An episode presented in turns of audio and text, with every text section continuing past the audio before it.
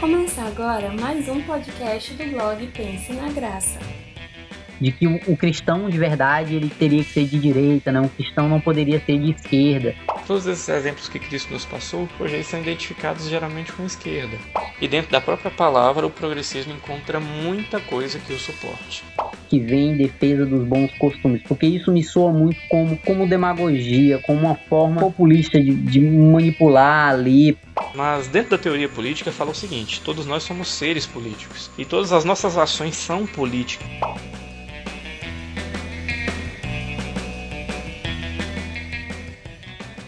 Fala pessoal, estamos começando mais um Pense na Graça podcast e o tema desta semana não podia ser diferente. Hoje a gente vai falar sobre política e cristianismo, né? Como é que o cristão se envolve na política, como é que ele se posiciona, é, partindo de uma cosmovisão cristã. A gente tem um convidado mais que especial, né? O Matheus, que está aqui participando conosco e aí eu vou passar a palavra para ele, que ele se apresente aqui e falar um pouco aí sobre você, Matheus. Se apresenta aí pro pessoal. Ok, muito obrigado, Wallace. Bem, o Wallace já falou, me chamo Matheus, eu tenho 30 anos de idade, eu sou eu tenho formação em economia. É, sou adventista do sétimo dia, desde a da, da minha, minha terra infância. E basicamente meu resumo é esse. Então, o, o Matheus aí, para quem não, não conhece, né, ele é noivo da Tamires, está sempre por aqui com a gente, né, a psicóloga aí da equipe, está sempre participando aqui dos podcasts. E aí, hoje, para a gente falar sobre política, acho que primeiro é importante ressaltar a importância, né, de falar esse tema. A gente tem, tem muito se visto é, que a igreja se relaciona com, com a questão da política, alguns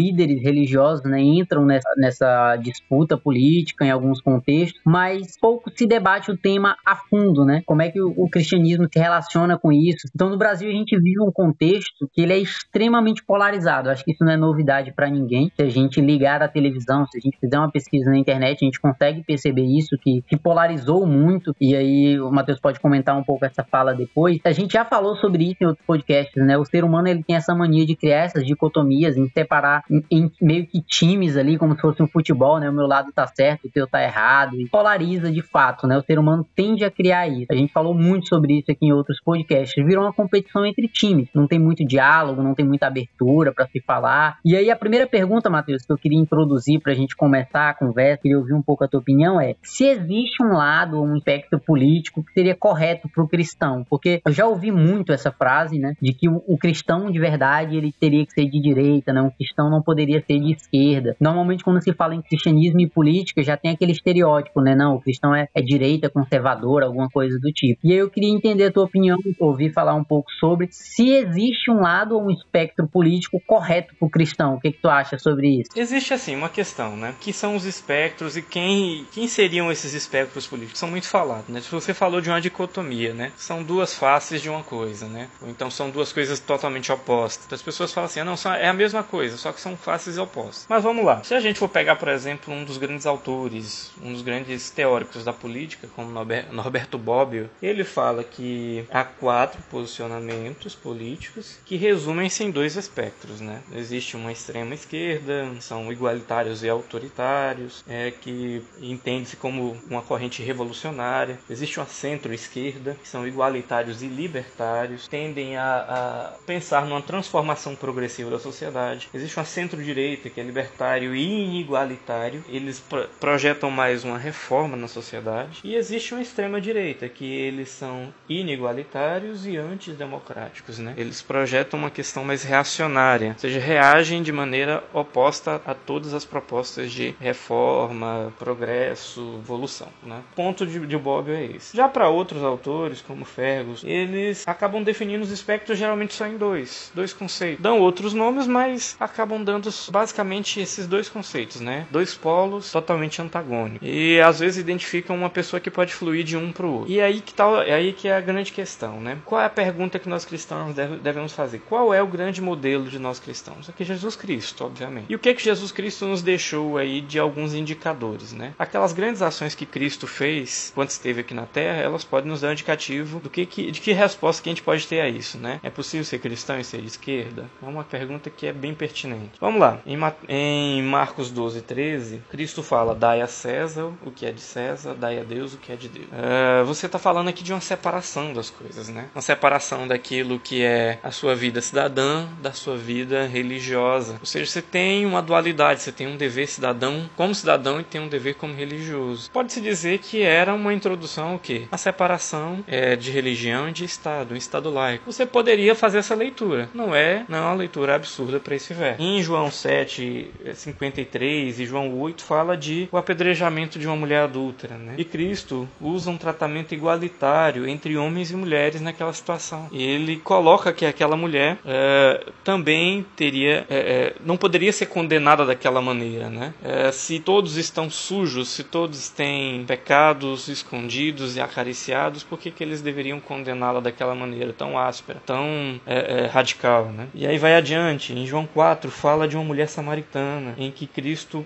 constrói uma atitude anti-xenófoba, né? Ou de inclusão. E também tem Jesus e o centurião nas mes nos mesmos aspectos da mulher samaritana. Nos próprios discípulos, pessoas que acompanhavam a Cristo, o discípulo Levi, que depois tornou-se Mateus, e o que acompanhou o ministério de Cristo, Zaqueu, né? Eram cobradores de, de impostos e não eram aceitos pela sociedade. Cristo os aceitou, né? Cristo inclui os rejeitados. Vai também o ladrão na cruz, onde Cristo perdoa e redime o criminoso. Né? E por fim, acho que a, a, máxima da coisa toda, você vai encontrar muitos outros, mas essa daqui é a máxima que talvez resumiria. Né? Cristo fala de, uma, de amar ao, próximo sem distinção, lá em Mateus 22. Então, amar sem condicionamento. Aí você pode olhar todas essas, todos esses exemplos que Cristo nos passou, hoje eles são identificados geralmente com a esquerda. Eu estou dizendo que Cristo foi de esquerda? Não, não. A esquerda e direita, política, é uma construção da Revolução Francesa. Você pode olhar hoje para o que é a esquerda e a direita praticam, pode identificar na Bíblia coisas que podem ser aderentes a um e a outro. Dom Helder, foi arcebispo de Olinda, falava assim: se eu dou pão aos pobres, me chamam de santo. Se eu digo aos pobres porque eles são pobres, me chamam de comunista. O que, é que Dom Helder queria falar com isso? Ele não queria nenhuma coisa nem outra. Ele queria que as pessoas reconhecessem a importância de você alimentar a alma, a obra, mas ele também reconhecia a importância de dizer às pessoas o porquê da sua miséria, o porquê da sua própria situação complicada. E Dom Helder, ele não se identificava nem com uma, com uma coisa nem com a outra. Ele foi talvez um, o brasileiro que mais chegou próximo de ganhar um Nobel. Da... Mas Dom Helder se preocupava em cumprir um dever cristão, social, mas ao mesmo tempo ele também não deixava de estender a mão para alimentar a alma do oprimido. Acho que é isso. Perfeito. Bicho, pegando o, o gancho dessa tua fala, eu acho bem interessante. Para mim, o grande problema é justamente esse. É, a gente sempre conversa muito sobre isso, de que a minha visão do seria errado seria abordar e pegar um pacote ideológico completo e assumir aquilo como verdade, né? Você não é capaz de olhar para um, políticas mais progressistas e ver que tem algo bom ali, olhar para políticas liberais de direita e etc e ver que tem algo bom ali conseguir absorver o que é bom, mas não, você absorve um pacote fechado e você não pode permear para o outro lado, ter conversa e diálogo, né? Então isso que tu falou é bem interessante. E já entra no nosso segundo ponto, que tu falou sobre é, algumas pautas aí que a gente vê durante o Novo Testamento em defesa do oprimido, em defesa do pobre, é, em defesa de, de algumas situações que a maioria foi contra, julgou e etc. E, e a gente identifica muito mais isso em pautas de esquerda do que de direita. Só que aí, quando a gente traz para o nosso cenário, você pega é, as principais pautas progressistas aí é, da, da, atualidade. Elas são extremamente atacadas por grande parte da comunidade cristã e de, de uma frente conservadora, dita de direita e tal. E pautas que às vezes eu vejo que aquilo ali condiz com o evangelho, mas por ser pauta de esquerda, assim titulam, né? É, deveriam ser pautas da comunidade, pautas da sociedade, mas por vir do, do espectro ali mais à esquerda, elas acabam sendo atacadas e em momento nenhum é questionado aquilo, pô, aquilo ali tá condizente com o evangelho, mas por estar do outro lado, eu não quero. Então, por que que tu acha que essas pautas progressistas, elas são tão atacadas pela comunidade cristã? Se é que tu acha que isso acontece, né? Ou, ou se é só uma visão que eu tenho, é o que que tu enxerga enquanto a isso? Aqui nós podemos ter observado da seguinte maneira: por que que às vezes o conservadorismo ele tem maior aderência no cristianismo e o progressismo não? Se você observar que o conservadorismo ele tem uma vertente de uma crença no sagrado, ele tem e, e por essa crença no sagrado ele defende o criacionismo, por exemplo. É, o conservadorismo ele preza pelo status quo, ou seja, as coisas da maneira como elas estão, sem, é, sem possibilidade de mudar. É, a preservação de instituições, é, seja instituições já talvez consideradas pela maioria arcaica, mas que para o conservadorismo são importantes. Né? E aí vai. Outras questões, direito à propriedade, hierarquização, estabilidade, continuidade e individualismo. Pense que essas pautas, essas esses fenômenos ideológicos, essas correntes ideológicas, geralmente são caras dentro da comunidade cristã. Então não é absurdo pensar que a comunidade cristã apoia isso. São coisas que ela vê dentro da própria igreja. Eu não estou julgando que isso é positivo ou negativo dentro da igreja. O que eu estou dizendo é, é, é um pouco fatal, né? Estou dizendo, isso existe dentro da igreja. Então, por que, que é tão mais fácil apoiar isso daí? Porque são pautas comuns, muito aderentes dentro da igreja. Mas vamos olhar então quais são as correntes ideológicas que compõem o progressismo né? É, aquelas correntes que, que fazem construir o progressismo. Defesa de minorias, coletivismo, pacifismo, igualitarismo, né? inclusionismo, distribuição de riqueza, cientifismo. São é, é, são aspectos ideológicos que às vezes entram em conflitos. Vamos olhar para o cientifismo e o criacionismo. Olhando só numa visão bem rasteira, você vê uma, uma, uma, um tremendo choque entre essas duas correntes. Mas você pode usar, igual eu posso citar aqui o pastor Rodrigo Silva, né, que é muito famoso em análises arqueológicas de, de questões bíblicas. Ele usa a ciência, a arqueologia, uma ciência já bem estabelecida, aspectos metodológicos muito bem é, elaborados, e ele usa a arqueologia para defender conceitos da própria Bíblia, para defender é, histórias da Bíblia, para que aquilo ali embase a própria fala dele. Então, e aí? Será se conservadorismo, a, a, a religião tem adotado tanto o conservadorismo que não tem parado para prestar atenção que algumas pautas, como o cientifismo, podem ser usadas para dar suporte à própria, à própria visão dela? Por que que às vezes a, o conservadorismo, a igreja defende tanto conservadorismo, né, de maneira assim, e não, não olha a questão do igualitarismo? Quando você olha, por exemplo, quando o povo hebreu foi tomar posse da terra de Canaã, uma das determinações divinas era que as pessoas não, não deveria, o irmão não deveria é, dominar sobre o outro, não deveria escravizar o seu próprio povo, né? É, as terras sempre deveriam voltar àquela família, então não, não deveria haver uma família sem possibilidade de ter renda de trabalho. A renda de trabalho naquela época era, era identificada como direito à terra também, né? Então é parte do igualitarismo isso. É, é estranho que o cristianismo realmente realmente tem encampado tanto o conservadorismo e não tenha parado para observar que dentro do progressismo e dentro da própria palavra, o progressismo encontra muita coisa que o suporte. Então eu acho que isso daí é, é fácil entender porque que a igreja apoia mais uma coisa, mas é difícil compreender porque que a igreja também se tapa os olhos para olhar para questões do progressismo. É complicado, a igreja não deveria fazê-lo. Em relação à defesa do, do de minorias do progressismo, há muitos locais no mundo onde os cristãos são minoria absoluta. Exemplo, no Oriente Médio e Norte da África. Os cristãos são minoria. Perfeito. E bem interessante essa tua fala em relação a isso. Em países em que o cristianismo é minoria, normalmente os cristãos se apegam mais a partidos de esquerda, né? É bem, é bem interessante a fala, porque no Brasil a gente já tem um, um cenário totalmente oposto, né? A gente vive um local onde o cristianismo ele é meio, é, meio que cômodo. Porque onde um país onde a maioria se considera né, cristão, por mais que na prática eu não sei se isso vai ser verdade, né, mas a maioria se considera cristão e aí a gente já tem um tende para outro lado, né? A maioria já tende para o lado, é, o cristianismo tende para o lado da direita e tal. E aí, é, não levando em consideração essa questão de espectro mesmo, de direita ou esquerda em si, mas eu queria ouvir tua opinião sobre esse próximo ponto que a gente tem aqui, que é uma coisa que eu tenho, tenho visto muito e quando a gente conversa a gente sempre percebe percebe isso como algo negativo, que nos últimos anos a igreja ela tem se envolvido meio que num projeto de poder, é, ela se é importante esse relacionamento com a política, de ter cristãos dentro da política, né? É, ter uma representação da classe de certa forma, mas é, o que a gente vê é um envolvimento da igreja em si, como se fosse uma corrida por, por um projeto de poder. E aí eu falo não só direita ou esquerda, etc, mas de uma forma geral, né? A gente tem, vou dar um exemplo bem prático de uma coisa que a gente estava conversando na minha igreja com o pastor e tal, e a gente estava falando que uma coisa que a gente não concorda e que acontece muito, eu queria até ouvir a tua opinião sobre essa questão do projeto de poder envolvendo a igreja, é de alguns representantes é, religiosos e tal, que quando ele vai concorrer, por exemplo, ele, ele usa da prerrogativa assim, é, pastor fulano, irmão fulano, é, sempre coloca esse, esse prefixo aí de que ele é da igreja, que é da igreja tal, meio que para ganhar votos daquele público ali, olha, eu sou cristão, voto em mim, eu sou pastor de tal igreja e tal. E a gente tava falando que a gente não concorda muito com, esse, com essa prática, é, que eu acho que quando tu vai representar o povo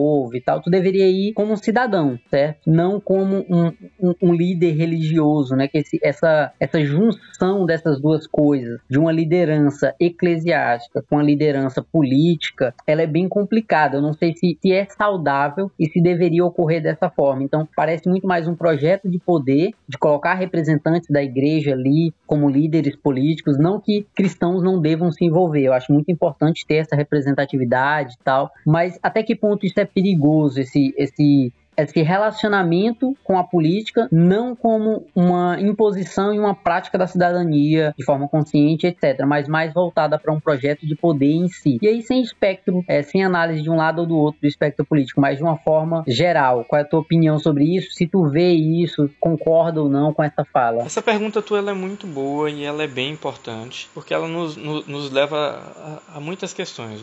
É, a política como um dever cidadão, ela, ela vem muito mais lá da Grécia, né? A importância de você participar, é, a política ela ser aquilo que é de mais elevado dentro de uma sociedade. Mas é, muito se pergunta de onde vem essa participação é, é tão robusta dos cristãos na política. Eu digo que desde sempre, desde sempre o cristianismo esteve inserido na questão da política, desde os primórdios dele. É, e você pode, eu posso dizer, por exemplo, a, qual a mais antiga nação ou o povo que adotou o cristianismo como religião oficial, a Armênia, né? A Armênia adotou o cristianismo cerca de 300 depois de Cristo, né? Então a Armênia, dado aquele tempo ali, se, se alguém puder me corrigir, pode ser que eu esteja enganado na, na, na, data aqui, mas se eu não me engano foi essa daí, né? Então desde muito, desde muito cedo o cristianismo esteve relacionado com a política. Então os reis das nações que adotavam o cristianismo eram investidos, precisavam ser cristãos, batizados e tudo mais. Então desde sempre estava ali. Mas tem um detalhe, é, muita gente tenta se dissociar da política política, mas dentro da teoria política fala o seguinte: todos nós somos seres políticos e todas as nossas ações são políticas, incluindo a decisão de tomar parte de uma comunidade cristã. O cristianismo ele tem sua face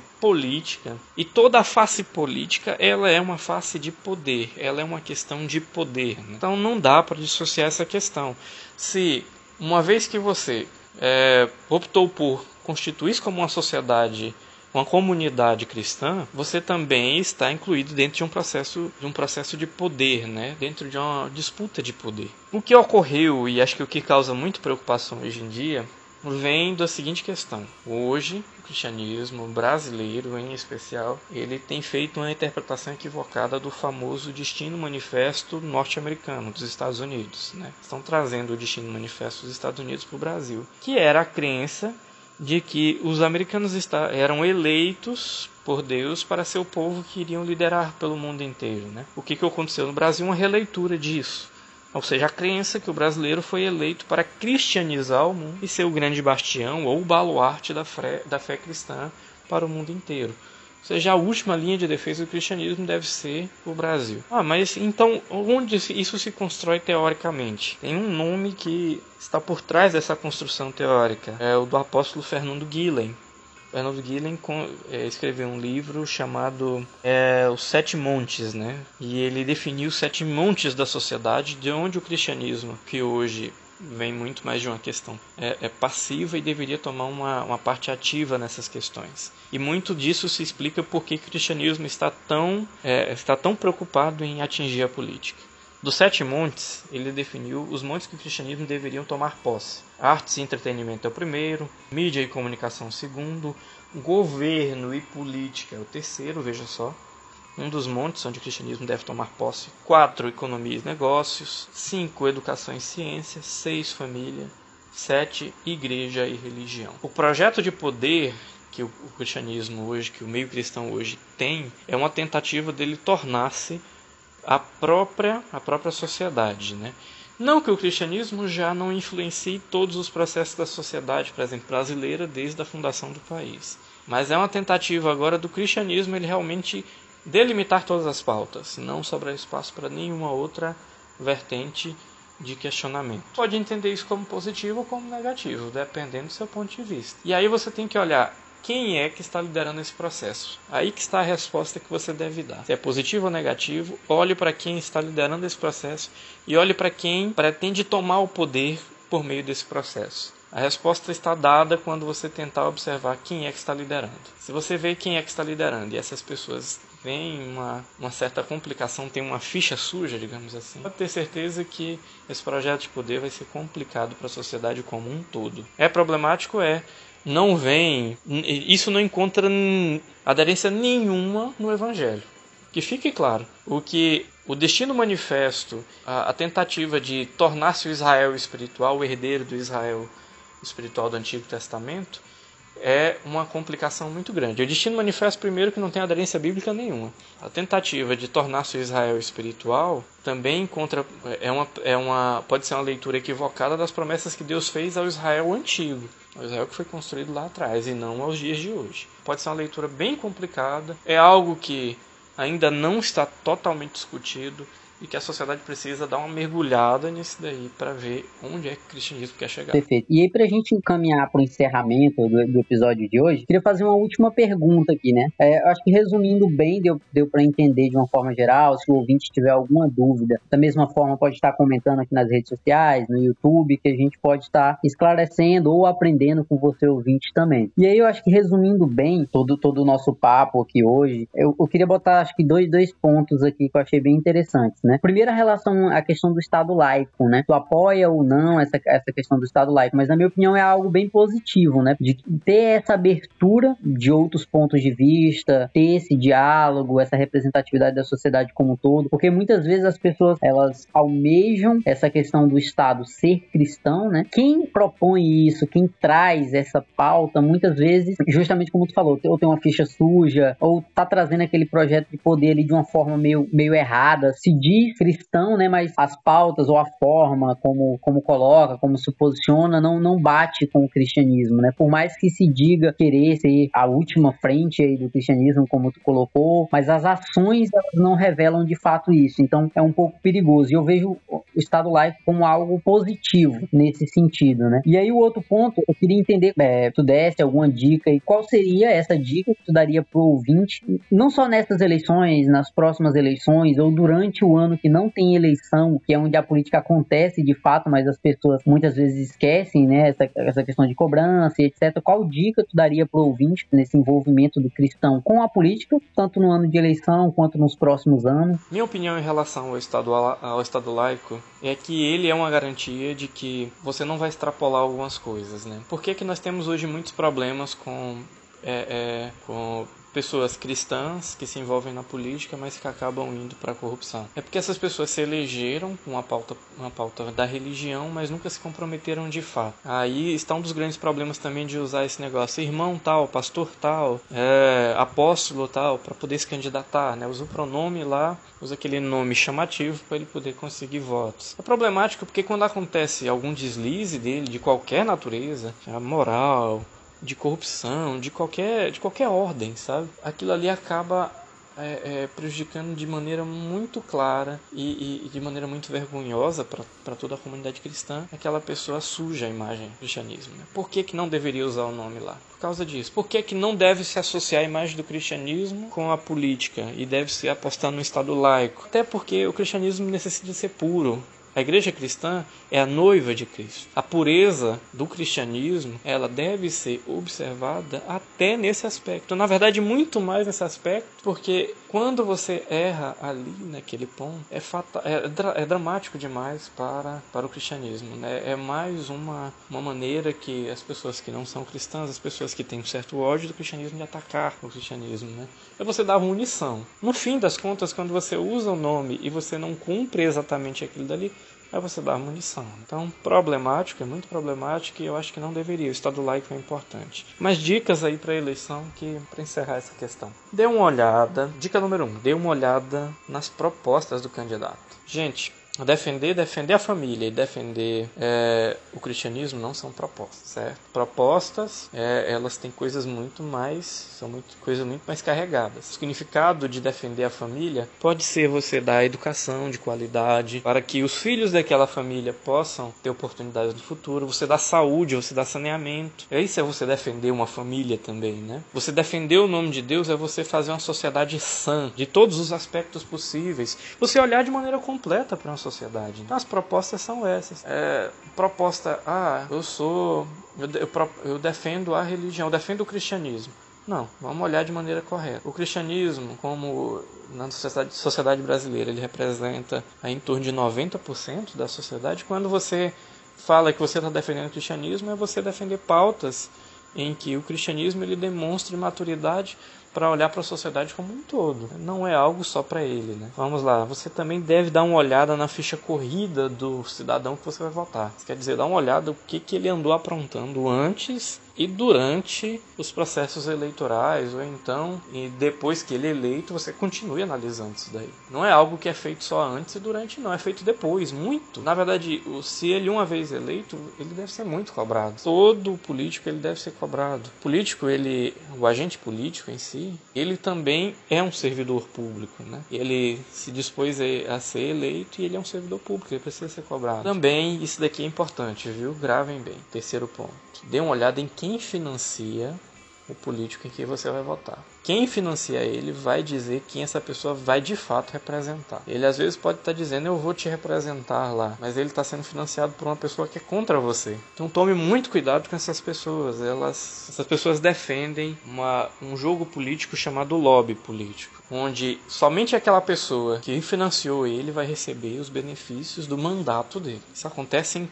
toda qualquer esfera, da menor municipal até a maior federal. E se alguém se espanta com o que eu estou falando bem aqui, não se espante, acontece com todos. Alguns conseguem disfarçar bem outros não, mas todos os que almejam e alcançam o cargo político acabam de uma maneira ou de outra representando quem os financia. Por fim, é, é Tente entender, não vote de estômago vazio. Explico, cuidado com compromissos políticos. Tenha em mente que você é um cidadão celestial, mesmo que pareça utó, passa da terra manter visão da Nova Jerusalém. Mas lembre-se que aqui é, você é um estrangeiro e você é um embaixador de boas novas. Boas novas em suas obras, boas novas na, naquilo que você crê, na sua fé.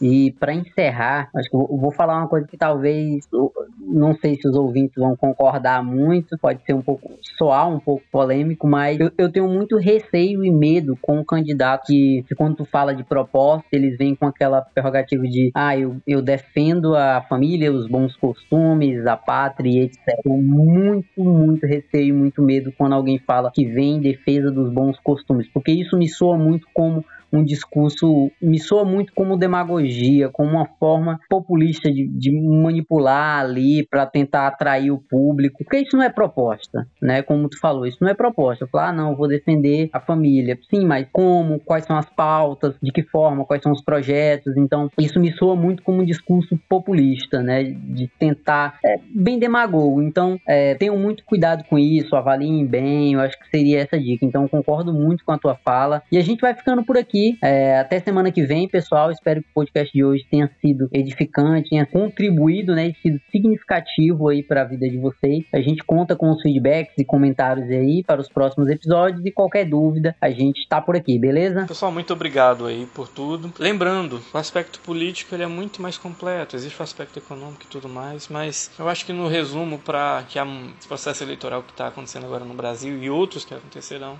é, tenhamos fé, tenhamos prudência tenhamos moderação em todas as nossas opiniões. Cristo deseja isso de nós e vamos seguindo. Muito obrigado. Tchau, tchau. Até semana que vem.